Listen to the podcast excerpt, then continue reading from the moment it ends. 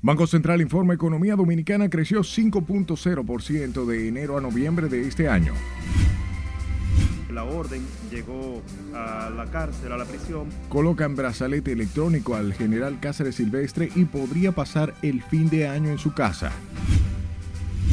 procesando a personas por actos de corrupción. Wilson Camacho asegura seguirán trabajando para llevar más casos de corrupción a la justicia.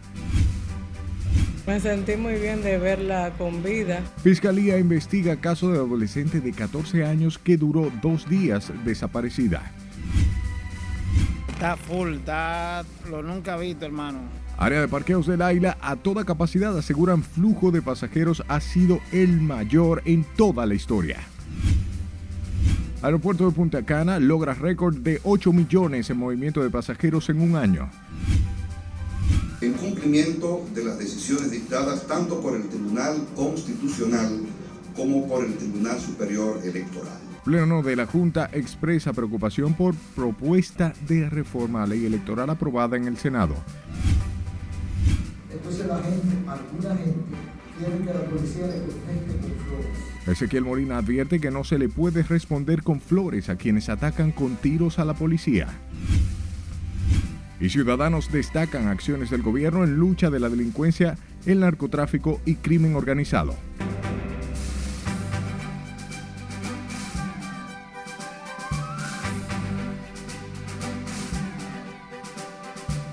Buenas noches y bienvenidos a esta su misión estelar. Como siempre, un honor llevarles información. Nosotros de inmediato comenzamos y lo hacemos con el Banco Central de la República Dominicana que informó este martes que el país registra un crecimiento económico de un 5% en los meses de enero a noviembre de este 2022, uno de los más altos de la región.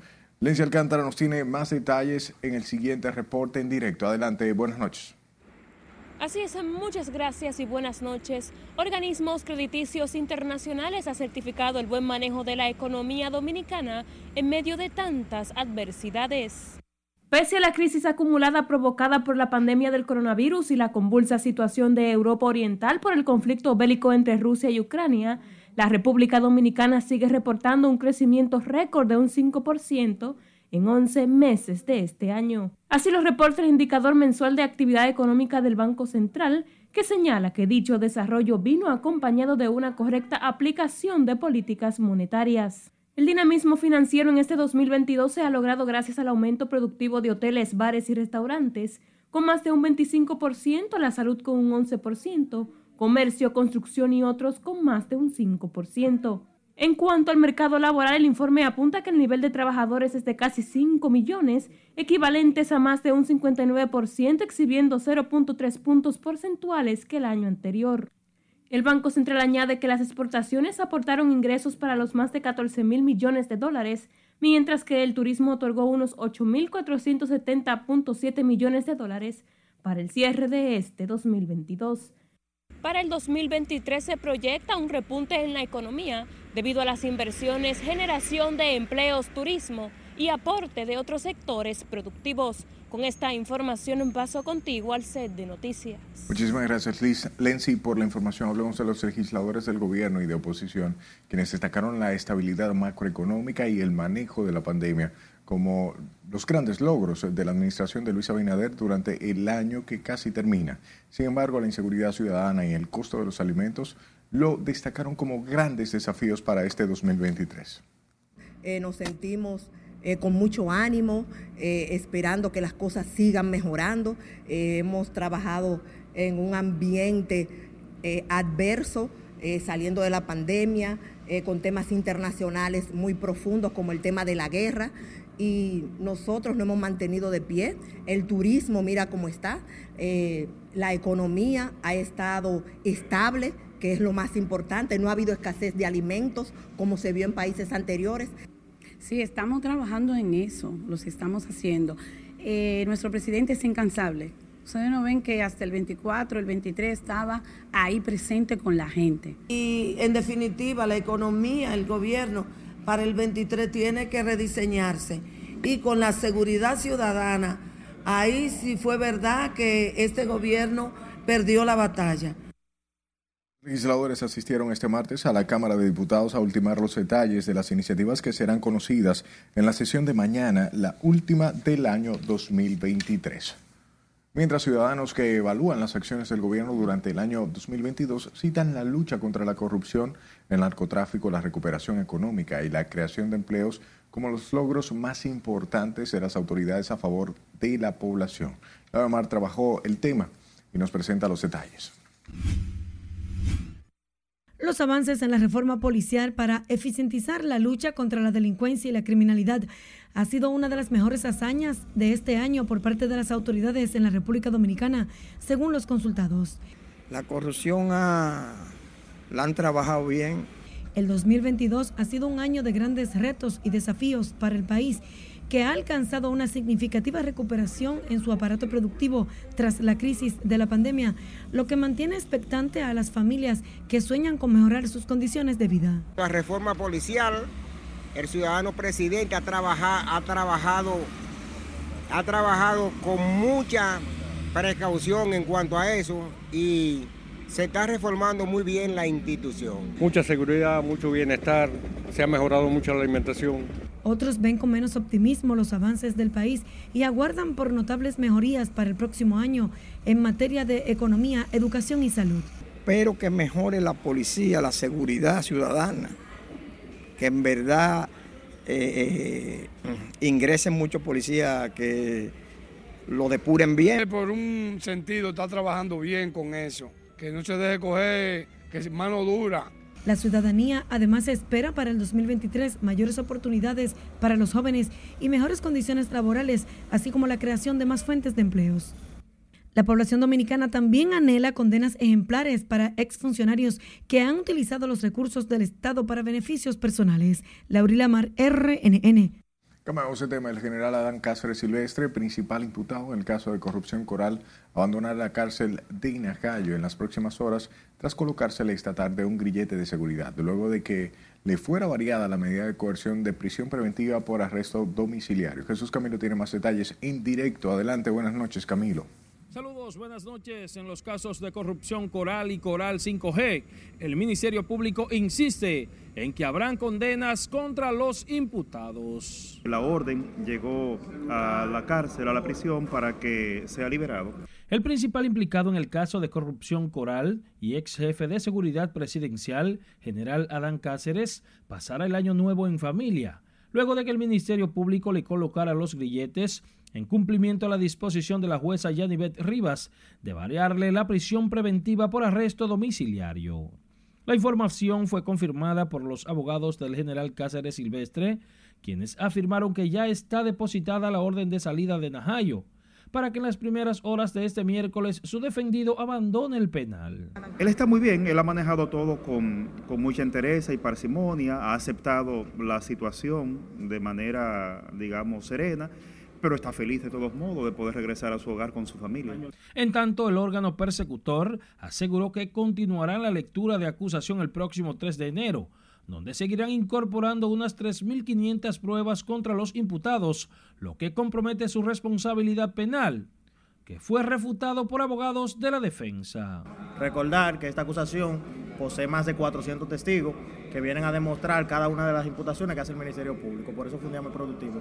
Quedamos en la página 916, 996. Que el Ministerio Público termine de presentar su acusación, nosotros empezaremos entonces a presentar nuestras pruebas. Y el tribunal va a tener el tiempo de sopesar y saber si los las historias que ha contado el Ministerio Público tienen soporte o si las pruebas de nosotros, por el contrario, logran desvirtuar aquel cuento grandioso del Ministerio Público, pero sin pruebas. Se avanzó bastante en cuanto a la lectura de los testigos y la intención probatoria. Eh, básicamente fue donde concluimos en el día de hoy. En la audiencia preliminar de los casos Coral y Coral 5G, a la pastora Rosy Guzmán también se le observó portar el grillete dispuesto por el sexto juzgado de la instrucción, y a su hijo Tanner Flete, así como al coronel Rafael Núñez de Asa, a quienes le fue impuesta además garantía económica e impedimento de salida. El general Cáceres Silvestre, principal imputado en el caso de corrupción Coral, guarda prisión desde mayo del año pasado y será este miércoles en las primeras horas cuando abandonará la cárcel de Najayo. Paso ahora contigo al set de noticias. Gracias Camilo por la información y el titular de la Procuraduría Especializada de Persecución de la Corrupción, Wilson Camacho, dijo este martes que la lucha contra la corrupción es más grande que el pueblo dominicano. Esto a propósito de la carta enviada por la Procuradora Miriam Germán Brito, donde invita a sus adjuntos a reflexionar sobre sus pronunciamientos contra jueces y el Poder Judicial. Ana Luisa Peguero nos tiene más detalles como fiscales seguiremos investigando, recabando evidencias. Aunque el procurador adjunto se rehusó a hablar de la misiva enviada por Miriam Germán Brito, garantizó que los fiscales del PETCA seguirán haciendo el trabajo, investigando, recolectando evidencias y procesando a personas o actos de corrupción. Lo más importante aquí es la lucha contra la corrupción y la impunidad en República Dominicana. Esa lucha es más grande que todos nosotros. Nosotros seguiremos haciendo el trabajo. El magistrado reiteró además que seguirán trabajando para recuperar el dinero que se ha sustraído del patrimonio público. Procesando a personas por actos de corrupción y recuperando el dinero que se ha sustraído del erario a todos los dominicanos y dominicanas. Ese es nuestro compromiso. La procuradora les dijo a sus adjuntos que las respuestas deben ser limitadas, directas y precisas, además de no alimentar la posible desconfianza de la sociedad en las instituciones, sobre todo a contribuir con los juicios paralelos. Ana Luisa Peguero, RNN. Al menos dos jueces se han inhibido de conocer las audiencias de medida de coerción contra imputados de haber enfrentado y causado heridas a tres agentes policiales en un alegado intercambio de disparos donde murió el presunto narco Harris Almanzar en la provincia de Duarte. Esta semana se inhibió el magistrado Víctor Alfonso Hinoa y la Corte de Apelación designó a la magistrada Yanni Maldonado, quien también se sustrajo de conocer el proceso. La jueza Yanni Maldonado explicaba que trabajó en Samaná y formó parte de las protestas en contra de los alegados puntos de drogas, mientras Maldonado dijo que se encontraba en el parque cuando ocurrió la balacera. Por otro lado, más de tres años del atentado criminal al ex pelotero de grandes ligas David Ortiz, 10 de los 13 acusados de perpetrar el hecho fueron condenados a 10, 20 y 30 años de prisión, quedando absuelto Víctor Hugo, señalado por el ministro público como autor intelectual. María Ramírez nos cuenta más. Los jueces del primer tribunal colegiado de Santo Domingo acogieron las pruebas presentadas por el Ministerio Público en contra de los acusados de tirar a matar en contra del ex Grandes Ligas y otros que le acompañaban en un centro de diversión en la parte este de la capital. Establece la obligación de que todas estas pruebas se valoren acudiendo a las reglas de la sana crítica, como son eh, los conocimientos científicos, así como las máximas de experiencia y la lógica, puesto que solamente en base a las pruebas que se presentan en el juicio y su contenido, por su valor, por supuesto, que el tribunal puede emitir una sentencia condenatoria o absolutoria. De manera que en esas atenciones, todas las pruebas que presentó la Fiscalía, así como la parte querellante, el tribunal las verificó los imputados que recibieron la mayor pena fueron Eddie Vladimir Flitz García y Rolfi Ferreira Cruz, condenados a 30 años de prisión, uno quien disparó y el otro el que conducía la motocicleta. presentó 16 testigos que depusieron ante este tribunal en relación a eh, los oficiales investigadores, los hallazgos que los mismos así como dos fiscales, uno que participó el reconocimiento de personas que se hizo a el joven Rolfi. Igualmente fueron hallados culpables Alberto Miguel Rodríguez Mota, condenado a 20 años, a 10 años de cárcel a Oliver Moisés Mirabal Acosta y José Eduardo Ciprián Lebrón, mientras que a Gabriel Alexander Félix Vizcaíno fue sentenciado a 9 años. También Joel Rodríguez de la Cruz lo declararon culpable y le dictaron una pena de seis años y seis meses. Mientras que a cinco años de prisión se condenó a Porfirio Allende de Shams Vázquez, alias El Nene, y a Julio César de la. El tribunal compuesto por Elizabeth Rodríguez Espinal, presidenta, Julio Ibar Ortiz y Flor Batista encontró no culpable a Víctor Hugo Gómez, a quien se señaló desde un principio como autor intelectual. Según los magistrados, aunque Gómez fue señalado por uno de los condenados como el que había contratado, en los elementos probatorios no hubo ningún elemento vinculante. Las investigaciones del Ministerio Público atribuían que el atentado a David Ortiz no iba dirigido a él, sino a Sisto David Fernández, debido a que supuestamente Víctor Hugo estaba muy molesto porque lo había delatado con las autoridades en supuestos negocios de drogas. Margaret Ramírez, RNN. El séptimo juzgado de instrucción del Distrito Nacional recesó para el próximo 6 de enero a las 9 de la mañana el juicio de fondo que se le sigue a Juan Alexis Medina Sánchez principal imputado en el caso de corrupción desarticulado como Operación Antipulpo. El juez David Timoteo Peguero otorgó el plazo para conocer los alegatos de defensa de la empresa RT Construcciones e Inversiones implicada en el caso de corrupción a fin de que presenten sus conclusiones. Una de las empresas en este entramado perteneciente al imputado Fernando Rosa. La audiencia ha sido suspendida para el 6 de enero, donde continuará la defensa de Alexis Medina Sánchez. El tribunal tiene previsto para el próximo 6 de enero seguir escuchando los argumentos de los abogados del principal imputado en el proceso. Y el presidente del Ministerio Evangélico Batalla de la Fe, Ezequiel Molina, advirtió que la policía no puede responder con flores a los delincuentes al destacar que al, hierro, al que hierro mata, a hierro muere. Nelson Mateo con estos detalles. El Ministerio Batalla de la Fe anunció su tradicional evento cristiano a celebrarse en el Estadio Olímpico Félix Sánchez este primero de enero. Pero antes su líder abordó el tema de la seguridad y la dura respuesta que la policía está dando a quienes desafían a sus agentes. Porque si ellos van a perseguir, ellos no han hecho ningún pecado, pero van a perseguir a un grupo de delincuentes. Esos delincuentes le contestan disparando.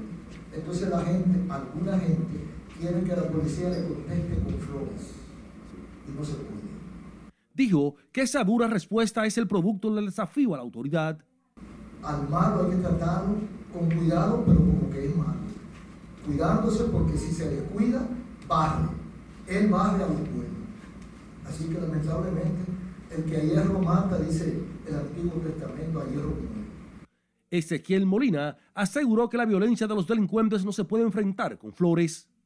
Cuando ya la policía no puede más, entonces le aplica el intercambio de disparos. Pero hay que ponerse en el pellejo de los policías, porque la verdad es que no hay otra cosa, tal vez, más a, más a la mano que ellos puedan hacer el Ministerio Evangélico Batalla de la Fe anunció que el próximo día primero habrá un mensaje contundente ante el país afectado por el deterioro espiritual y moral de mucha de su gente. Nelson Mateo, RNN.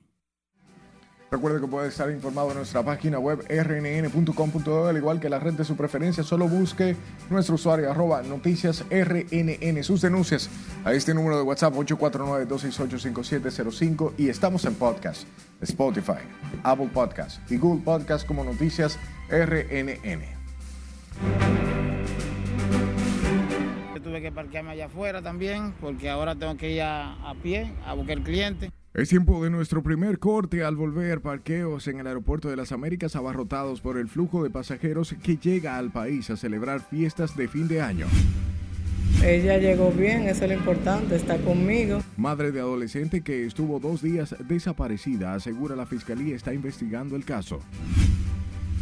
Y encuentra muerto a un transexual que habría sido reportado como desaparecido. Ya regresamos.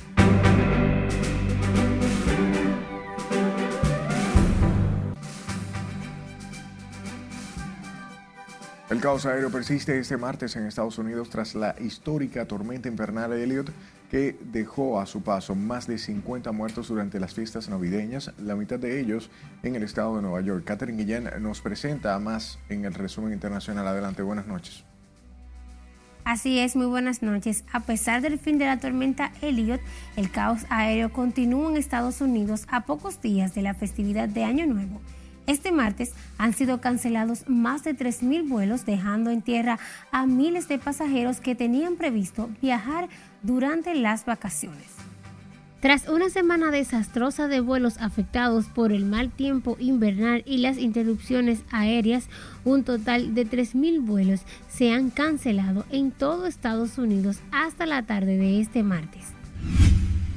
La Corte Suprema de Estados Unidos ordenó este martes al gobierno del presidente Joe Biden mantener en vigor de forma cautelar el título 42, la norma sanitaria que permite la expulsión inmediata de migrantes en la frontera. El Supremo, en una decisión tomada con el voto a favor de cinco jueces frente a cuatro en contra, accedió así a la petición de fiscales de 19 estados de congelar la suspensión del título 42 mientras se dirime en los tribunales el futuro de esta norma.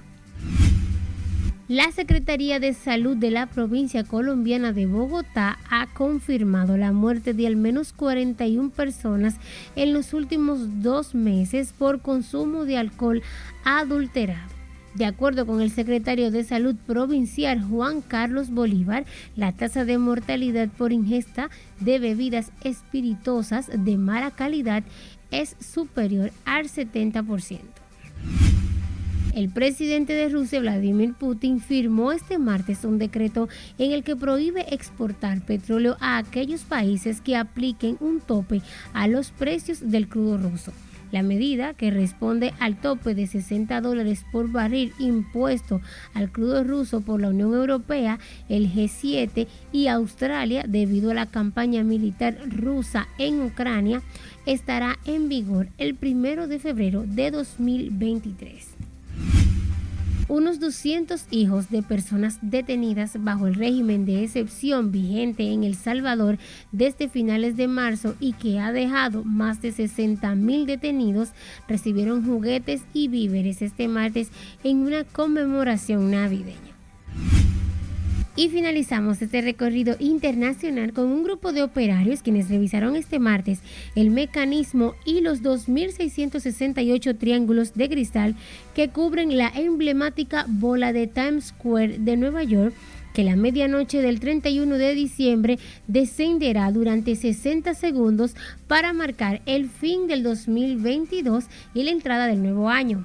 Hoy se instalaron 192 cristales nuevos en la esfera que mide 3,6 metros de diámetro y cuyo mensaje de este año será el regalo del amor, representado por los diseños de las nuevas piezas que están compuestas por un círculo de corazones entrelazados.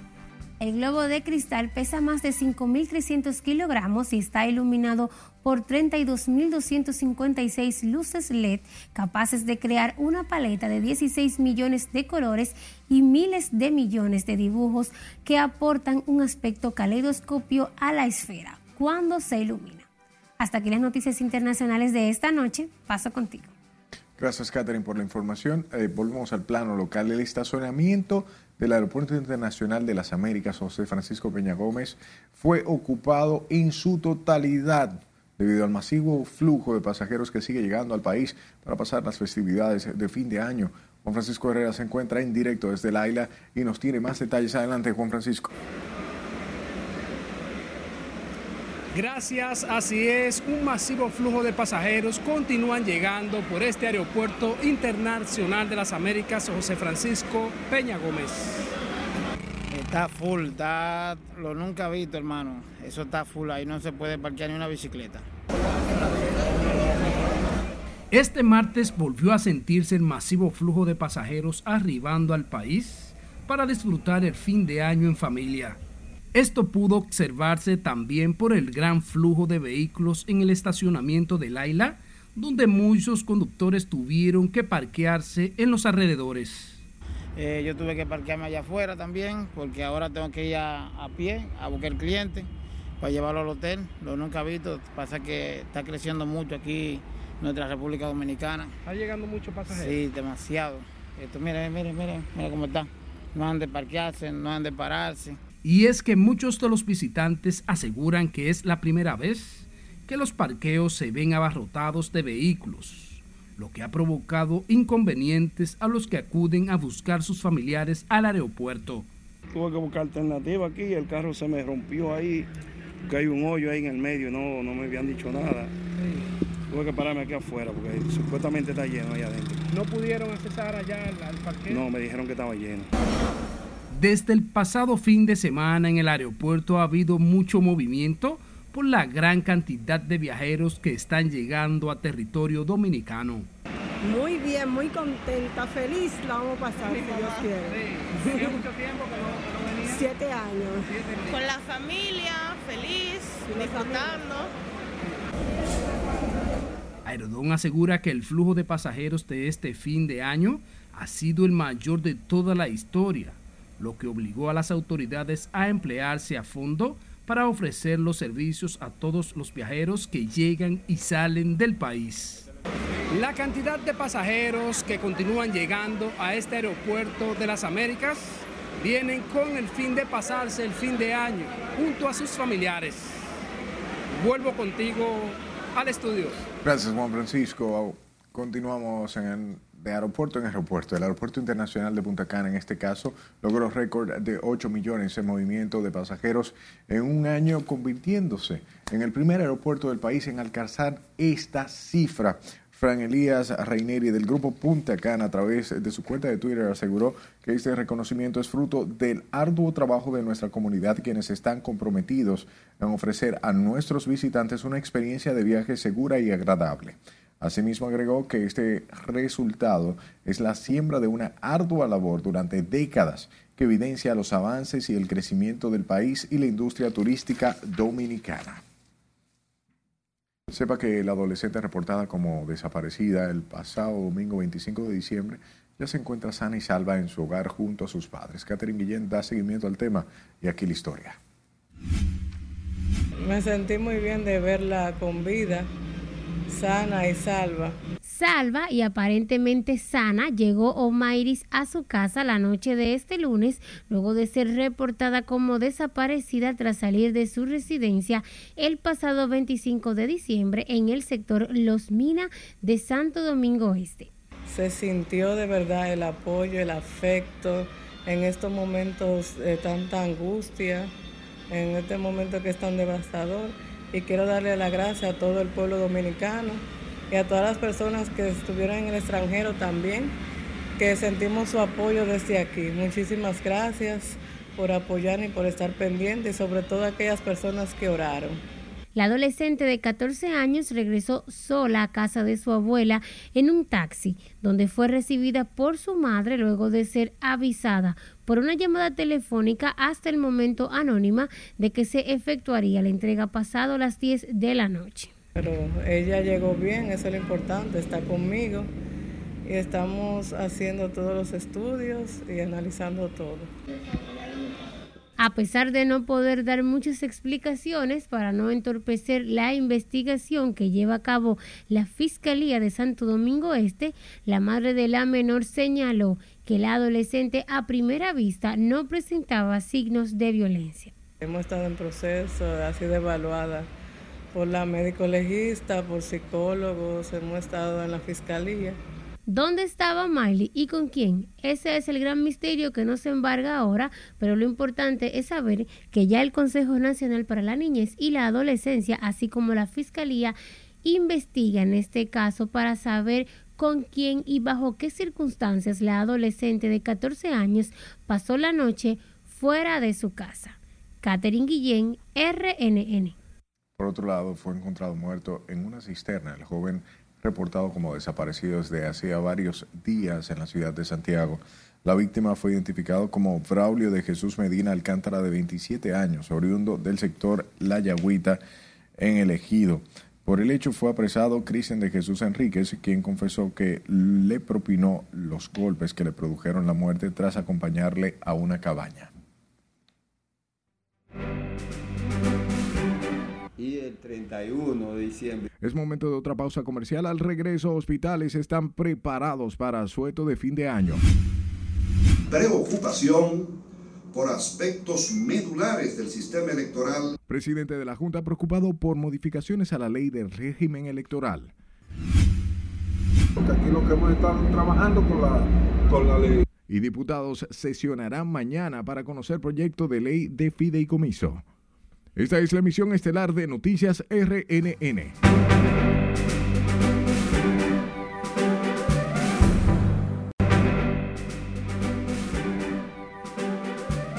Gracias por su tiempo. Hablemos de los hospitales que se preparan para atender emergencias por el asueto de fin de año, pese a la carga que tuvieron algunos en feriado de Navidad como los de trauma por los 102 accidentes de tránsito que se registraron en el país y las 468 intoxicaciones. Y le dice Aquino con esta historia.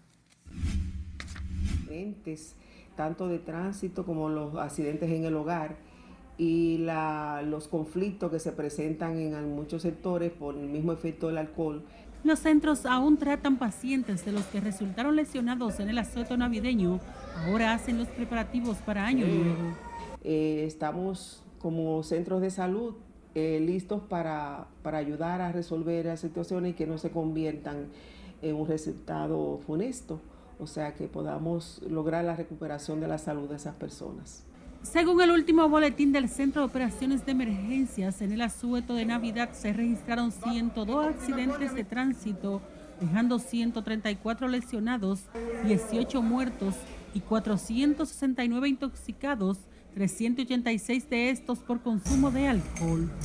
Eh, se maneje en con, de forma, ¿verdad?, eh, con mediciones en cuanto al consumo de alcohol y alimentos. En ese sentido, los directores de los hospitales Francisco Moscoso Puello y Robert Rick Cabral advierten se registra mayor número de emergencias en el fin de año.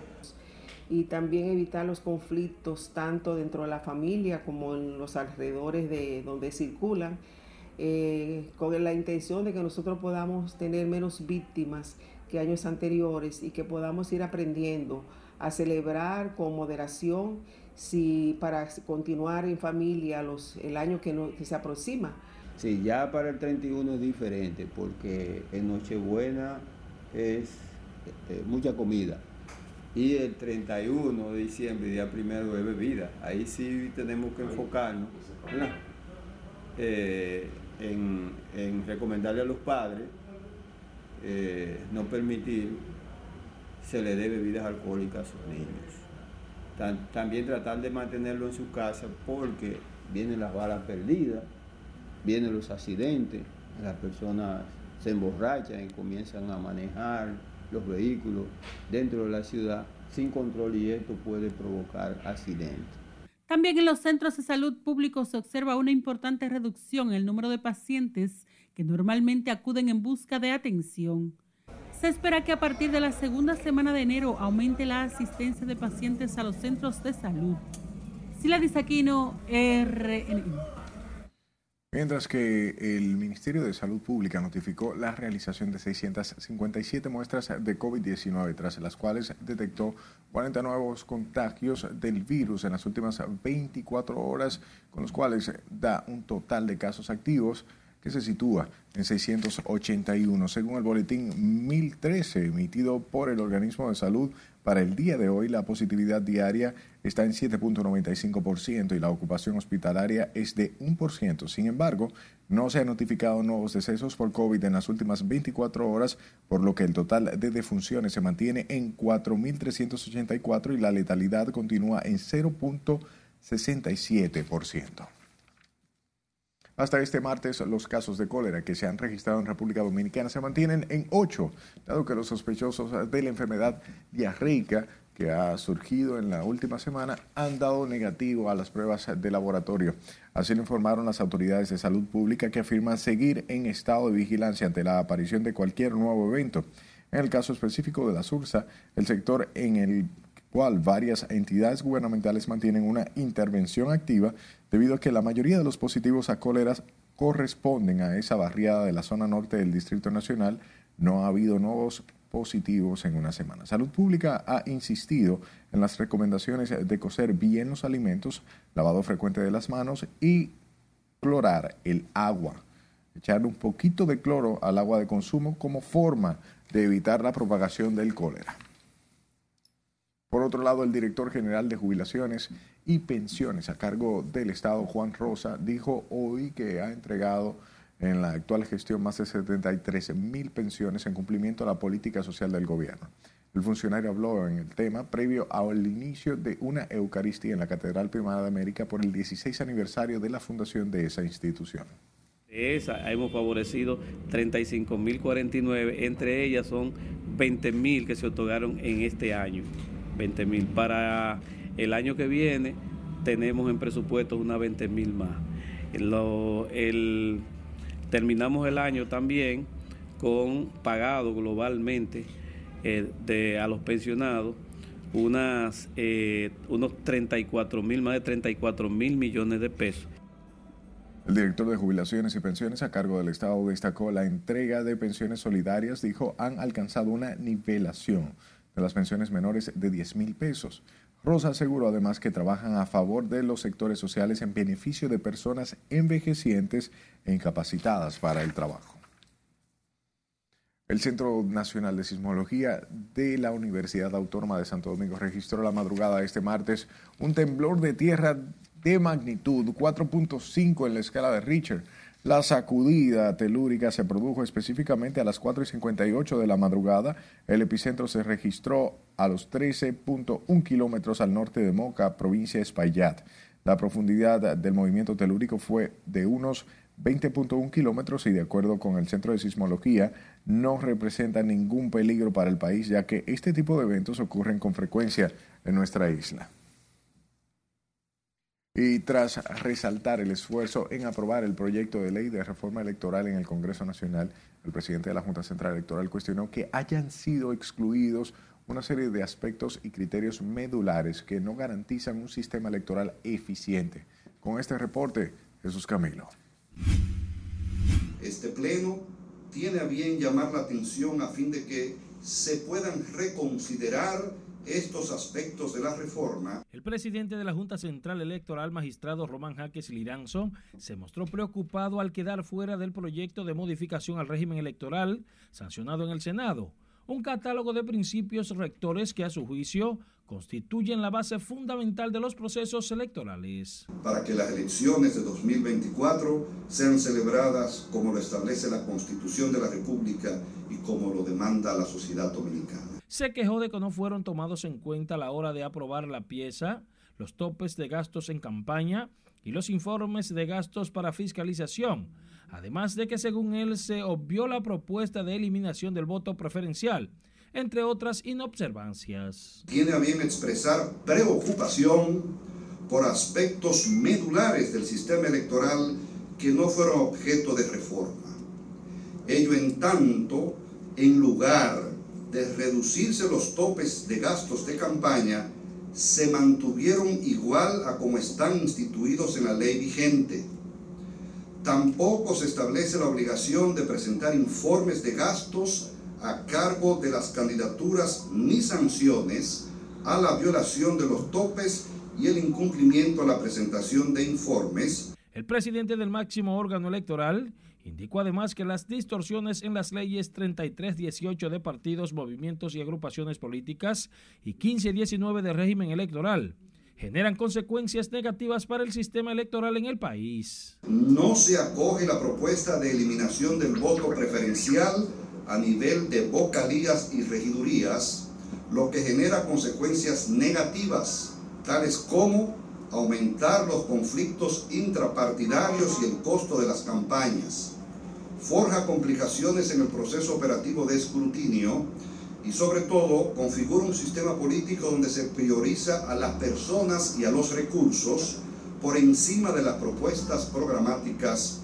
o ideológicas. El presidente de la Junta Central adelantó que las inquietudes del Pleno del órgano electoral están contenidas en un documento que será depositado este miércoles a primera hora en el Congreso Nacional dirigido a ambas cámaras.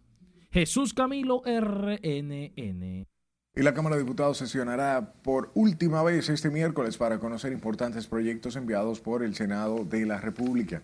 En la sesión serán conocidas iniciativas tan importantes como el proyecto de ley de fideicomiso público, una iniciativa criticada por el PLD y sus legisladores. La Comisión del Presupuesto de la Cámara de Diputados, que preside Fran Paulino, concluyó el informe favorable para que esa modalidad de alianza público-privada sea sancionada por los diputados este miércoles.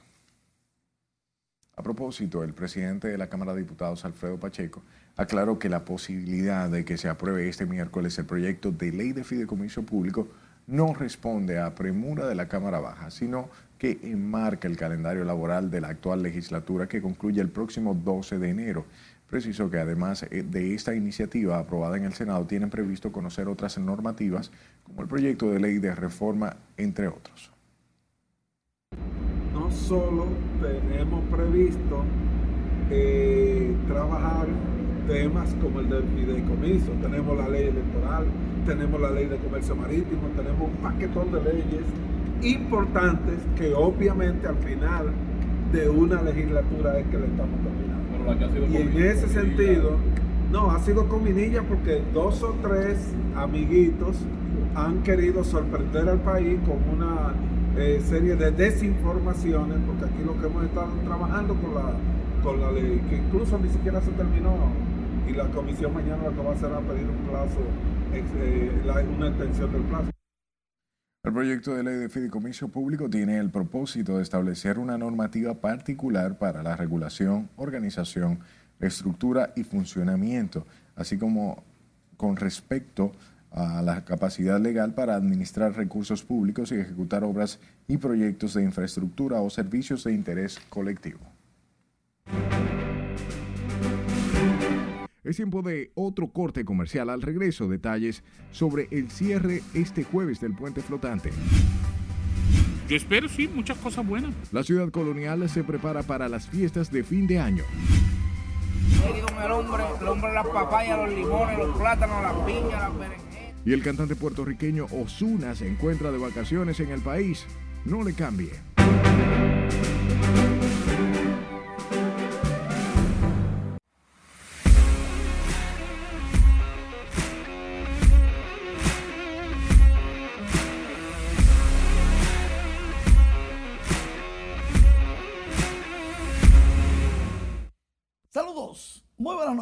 Iniciamos la entrega deportiva en el Estadio Cibao en Santiago, donde las águilas cibaeñas están jugando contra las estrellas orientales. Soy Almonte logró sencillo remolcador de carrera. La primera de las águilas, ¿qué es esto?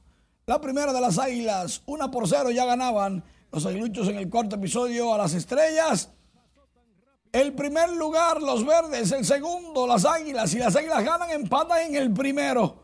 Y soy Almonte produciendo. Luego, Jairo Muñoz en el quinto episodio con dos corredores en circulación, conectaba doblete remolcador de dos carreras. Ya las águilas ganaban 5 por 0 y ahora en el octavo, en la parte baja de la octava entrada, las águilas con bases llenas y dos outs le ganan a las estrellas 6 carreras por 0.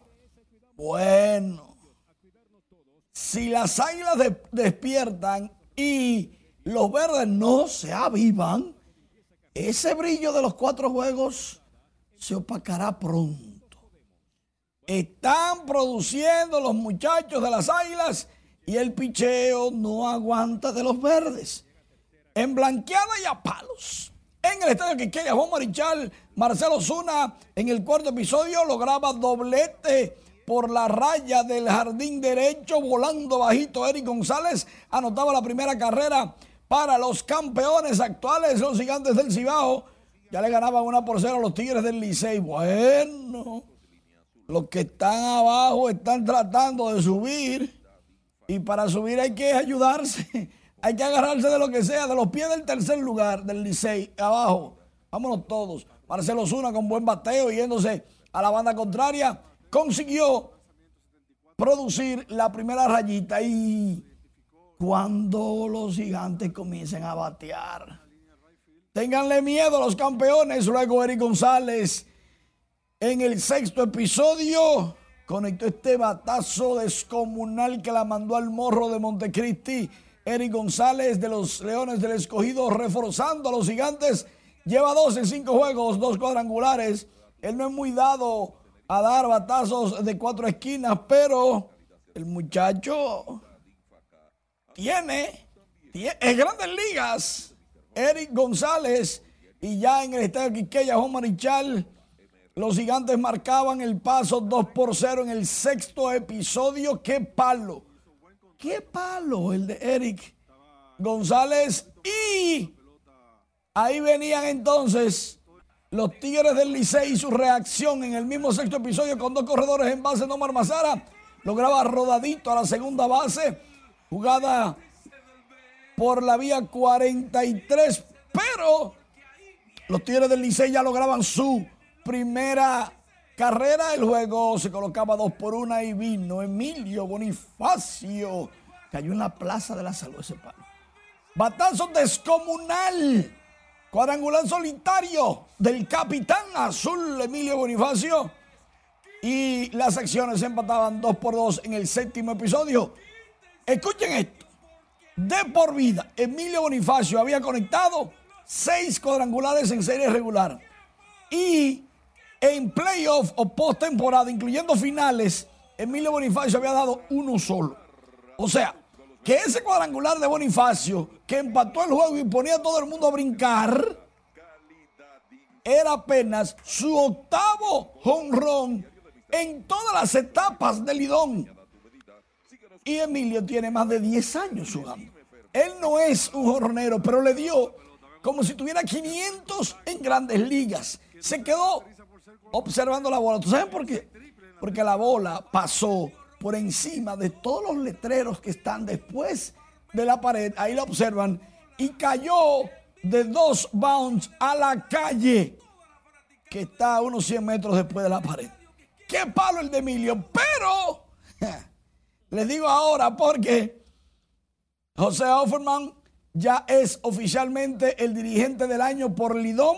Antes había sido elegido por la premiación El Pelotero Estrella de la Semana, también por los dominicanos primero, lo que quiere decir que Offerman fue dirigente del año unánime en todas las premiaciones existentes de la Liga Dominicana de Béisbol.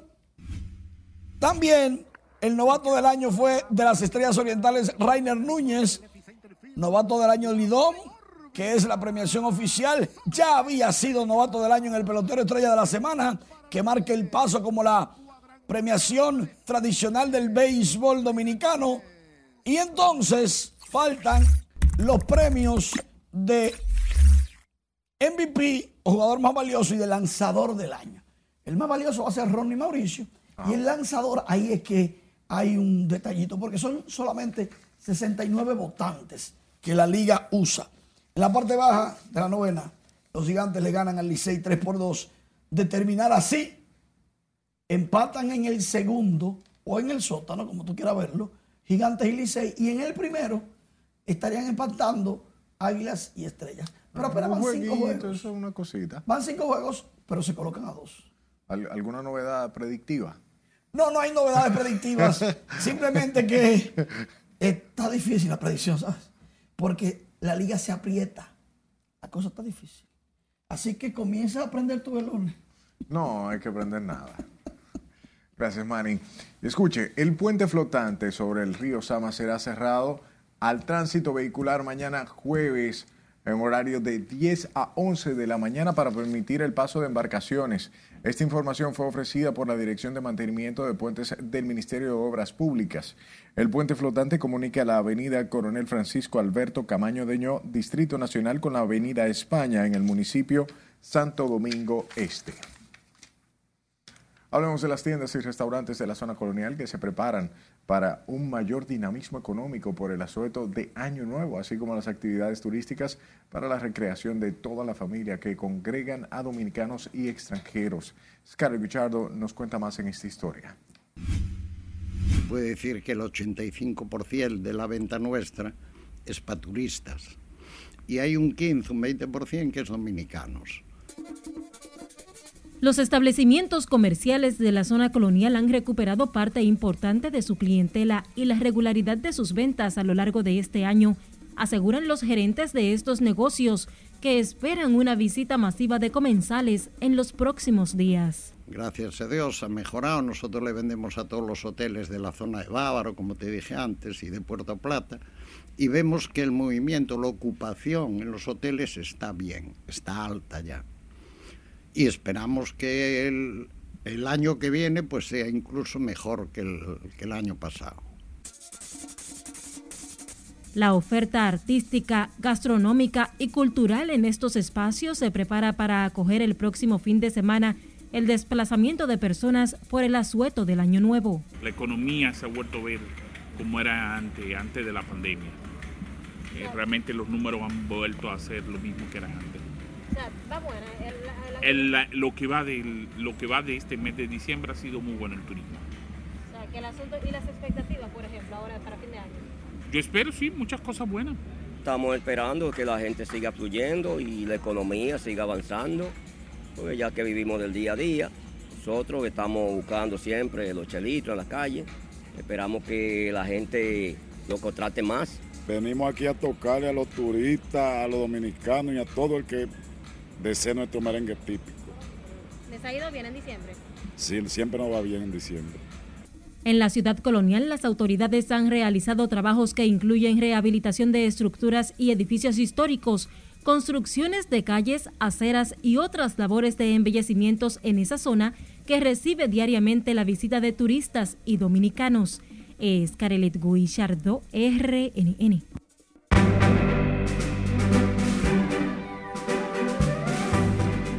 Obsequia regalos de Navidad. Osuna se encuentra de visita en el país esta y otras informaciones nos detalla nuestra compañera Ivonne Núñez. Buenas noches. Buenas noches. Como adelantaste, Bad Bunny obsequió más de 25 mil regalos de música, arte y deporte. Veamos a continuación más detalles. Pueden recibir un instrumento musical, el, el, el, eh, um, un balón de baloncesto, etcétera. El artista puertorriqueño Bad Bunny y su fundación Good Bunny repartieron este martes unos 25 mil artículos de arte, música y deporte a niños y jóvenes de escasos recursos económicos en Puerto Rico con motivo de la Navidad. El evento Bonita Tradición despertó un gran interés como todo lo que rodea a Bad Bunny y ya desde la madrugada decenas de personas comenzaron a hacer fila en los alrededores del Coliseo Roberto Clemente en San Juan, lugar de entrega de los obsequios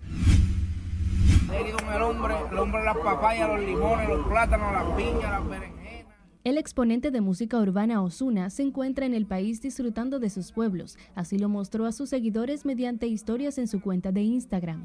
En el video de varios segundos que publicó desde la provincia de Samaná, el puertorriqueño conversaba con un vendedor de frutas, víveres, entre otros alimentos, donde destacó que estaba donde la gente que se faja todos los días. La empresa Alberto Cruz Management informó hoy que todo está listo para la gran despedida del 2022 con el cañonazo de fin de año que contará con las actuaciones de siete exponentes de merengue, bachata y salsa. En el show a presentarse en el Teatro La Fiesta del Hotel Jaragua actuarán Toño Rosario, Omega, Alex Bueno, Handy Ventura El Legado, Miriam Cruz, Luis Miguel de la Margue y Chiquito Timbán el destacado actor dominicano Luis del Valle, quien ha trillado éxito en diferentes producciones españolas como Vis a Vis, Aida o La que se avecina, vuelve a trabajar en un film dominicano, esta vez coproducido con España.